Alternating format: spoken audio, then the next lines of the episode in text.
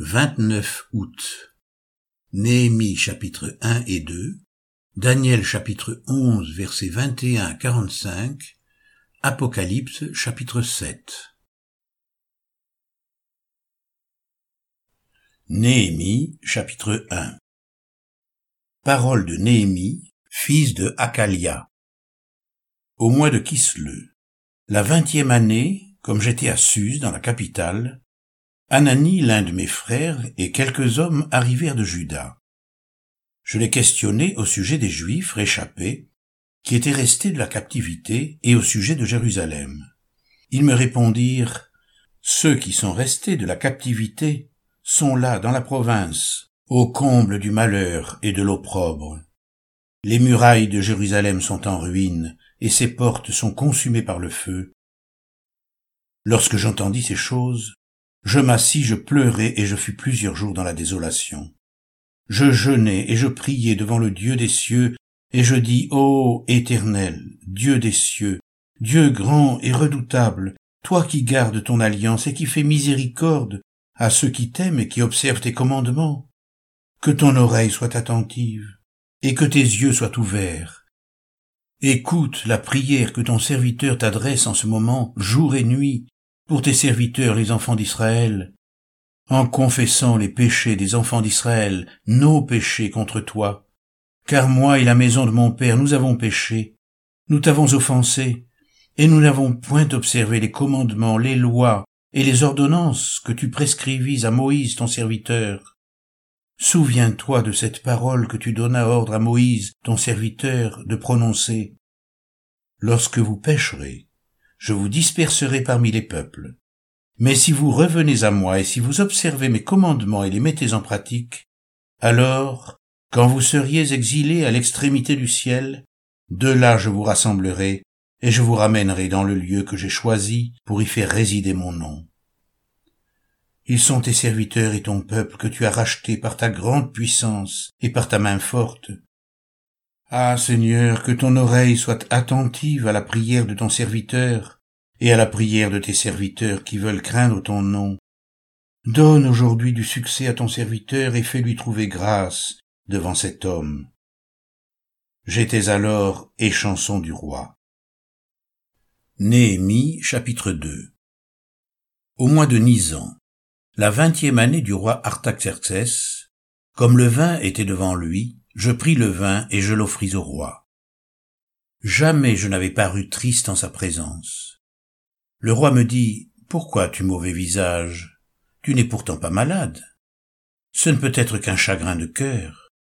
Je fus saisi d'une grande crainte, et je répondis au roi, Que le roi vive éternellement. Comment n'aurais-je pas mauvais visage lorsque la ville où sont les sépulcres de mes pères est détruite et que ses portes sont consumées par le feu. Et le roi me dit, que demandes-tu? Je priai le Dieu des cieux, et je répondis au roi, Si le roi le trouve bon, et si ton serviteur lui est agréable, envoie-moi en Juda, vers la ville des sépulcres de mes pères, pour que je la rebâtisse. Le roi, auprès duquel la reine était assise, me dit alors, Combien ton voyage durera-t-il, et quand seras-tu de retour? Il plut au roi de me laisser partir, et je lui fixai un temps. Puis je dis au roi, si le roi le trouve bon, qu'on me donne des lettres pour les gouverneurs de l'autre côté du fleuve, afin qu'ils me laissent passer et entrer en Juda, et une lettre pour Azaph, garde de la forêt du roi, afin qu'il me fournisse du bois de charpente pour les portes de la citadelle près de la maison, pour la muraille de la ville, et pour la maison que j'occuperai. Le roi me donna ces lettres, car la bonne main de mon Dieu était sur moi. Je me rendis auprès des gouverneurs de l'autre côté du fleuve, et je leur remis les lettres du roi, qui m'avait fait accompagner par des chefs de l'armée et par des cavaliers. Sambala, le Horonite, et Tobija, le serviteur ammonite, l'ayant appris, eurent un grand déplaisir de ce qu'il venait un homme pour chercher le bien des enfants d'Israël. J'arrivai à Jérusalem, et j'y passai trois jours. Après quoi, je me levai pendant la nuit avec quelques hommes sans avoir dit à personne ce que mon Dieu m'avait mis au cœur de faire pour Jérusalem. Il n'y avait avec moi d'autres bêtes de somme que ma propre monture. Je sortis de nuit par la porte de la vallée, et je me dirigeai vers la source du dragon, et vers la porte du fumier, considérant les murailles en ruine de Jérusalem et réfléchissant à ces portes consumées par le feu. Je passai près de la porte de la source et de l'étang du roi, et il n'y avait point de place par où puisse passer la bête qui était sous moi. Je montai de nuit par le torrent et je considérai encore la muraille. Puis je rentrai par la porte de la vallée, et je fus ainsi de retour. Les magistrats ignoraient où j'étais allé et ce que je faisais. Jusqu'à ce moment, je n'avais rien dit aux Juifs, ni aux sacrificateurs, ni aux grands, ni aux magistrats, ni à aucun de ceux qui s'occupaient des affaires. Je leur dis alors, Vous voyez le malheureux état où nous sommes. Jérusalem est détruite, et ses portes sont consumées par le feu. Venez, rebâtissons la muraille de Jérusalem, et nous ne serons plus dans l'opprobre. Et je leur racontai comment la bonne main de mon Dieu avait été sur moi, et quelles paroles le roi m'avait adressées. Ils dirent, Levons-nous et bâtissons. Et ils se fortifièrent dans cette bonne résolution. Sambala, le Horonite, Tobija, le serviteur ammonite, et Geshem, l'arabe, en ayant été informés, se moquèrent de nous et nous méprisèrent. Ils dirent, Que faites-vous là? Vous révoltez-vous contre le roi? Et je leur fis cette réponse, Le Dieu des cieux nous donnera le succès. Nous, ses serviteurs, nous nous lèverons et nous bâtirons. Mais vous, vous n'avez ni part, ni droit, ni souvenir dans Jérusalem.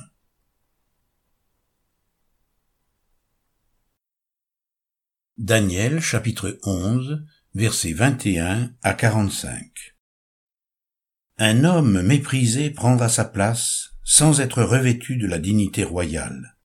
Il paraîtra au milieu de la paix et s'emparera du royaume par l'intrigue. Les troupes, qui se répandront comme un torrent, seront submergés devant lui et brisés de même qu'un chef de l'alliance.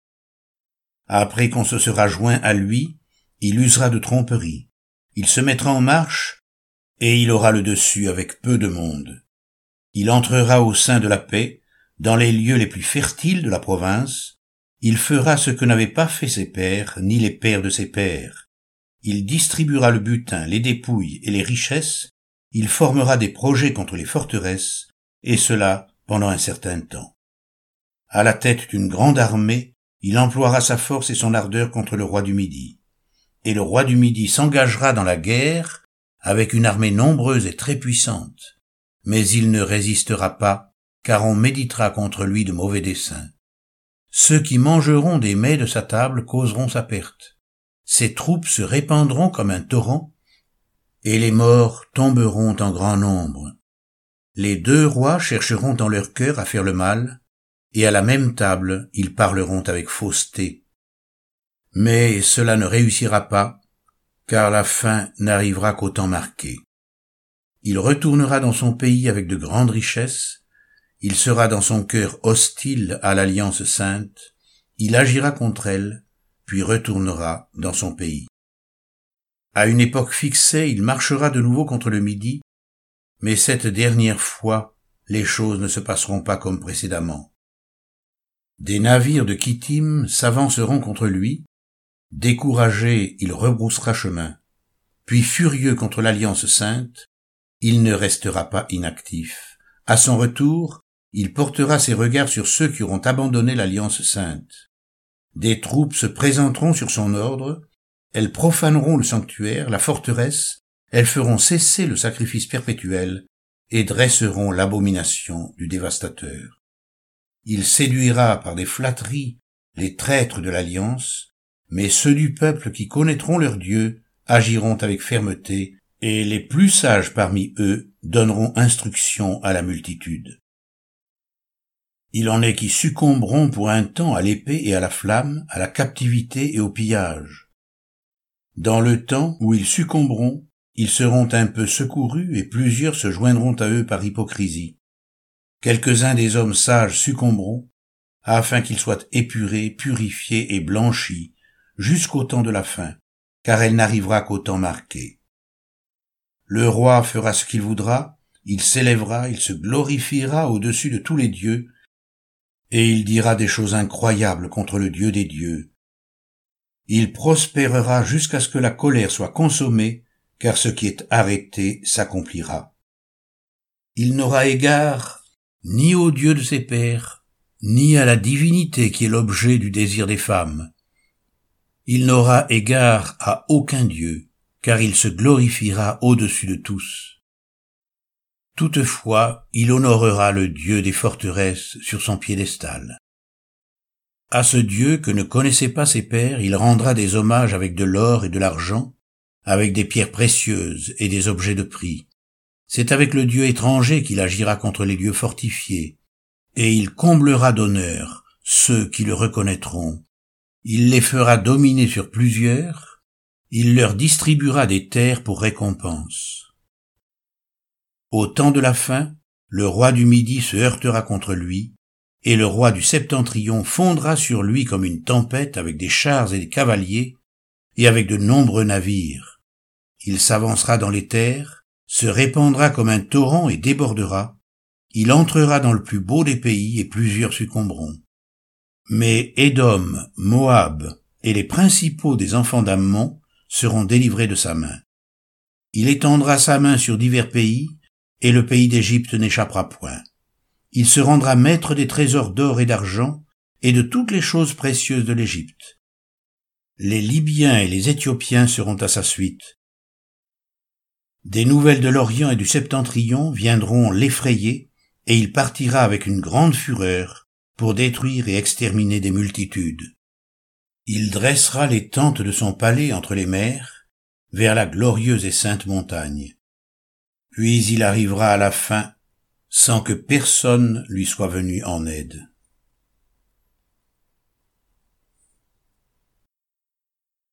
Apocalypse chapitre 7 Après cela, je vis quatre anges debout aux quatre coins de la terre. Ils retenaient les quatre vents de la terre, afin qu'il ne souffle point de vent sur la terre, ni sur la mer, ni sur aucun arbre. Et je vis un autre ange qui montait du côté du soleil levant, et qui tenait le sceau du Dieu vivant.